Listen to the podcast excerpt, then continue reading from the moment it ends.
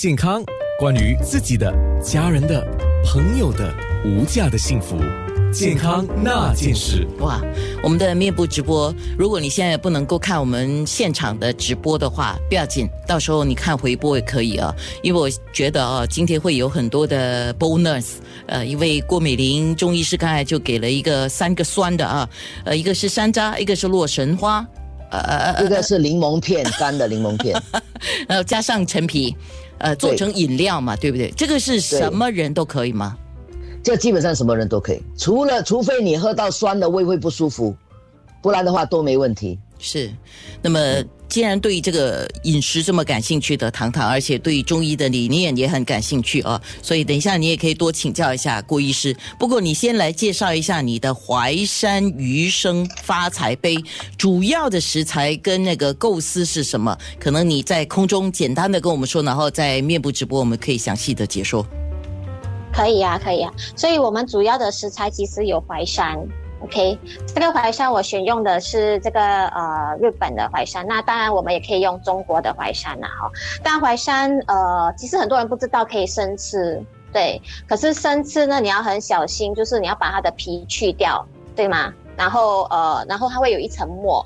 然后要呃，通常我会洗干净了。那等一下我会请教医师关于那个膜，因为有些人说那个黏黏的膜其实是对肠胃蛮好的。对，那另外一个是我想用日本黄瓜，对吗？日本青瓜，对。那又采用日本青瓜的时候，其实有时候会苦，所以我们要去掉它的苦，是要把这个呃这个呃它的角角头把它切掉，然后磨掉那个白色的墨。对，然后我们用这个菊干，还有呃日本。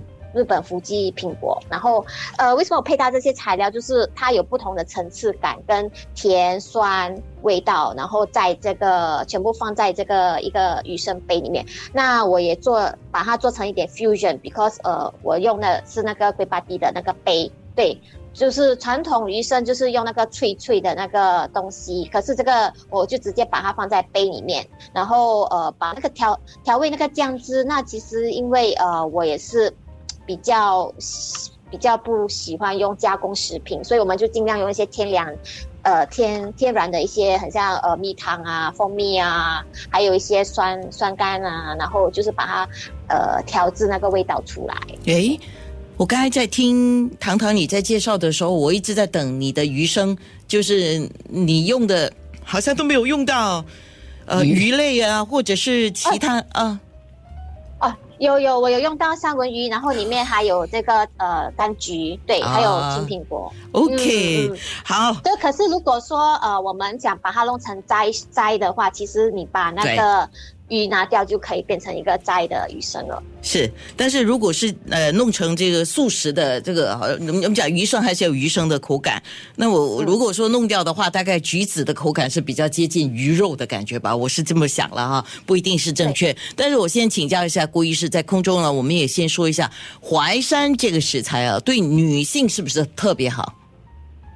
那我要我也要稍微也给大家知道一下啊，其实淮山呢。呃，现在我们很习惯都叫淮山哈，严格来讲，它的正确名字真的叫山药。淮山药是全名，因为什么？每次会把淮放在前面，是湖南这个地方淮这个地方的山药最好，所以我们以前呢是叫淮山药，是包括把地方名。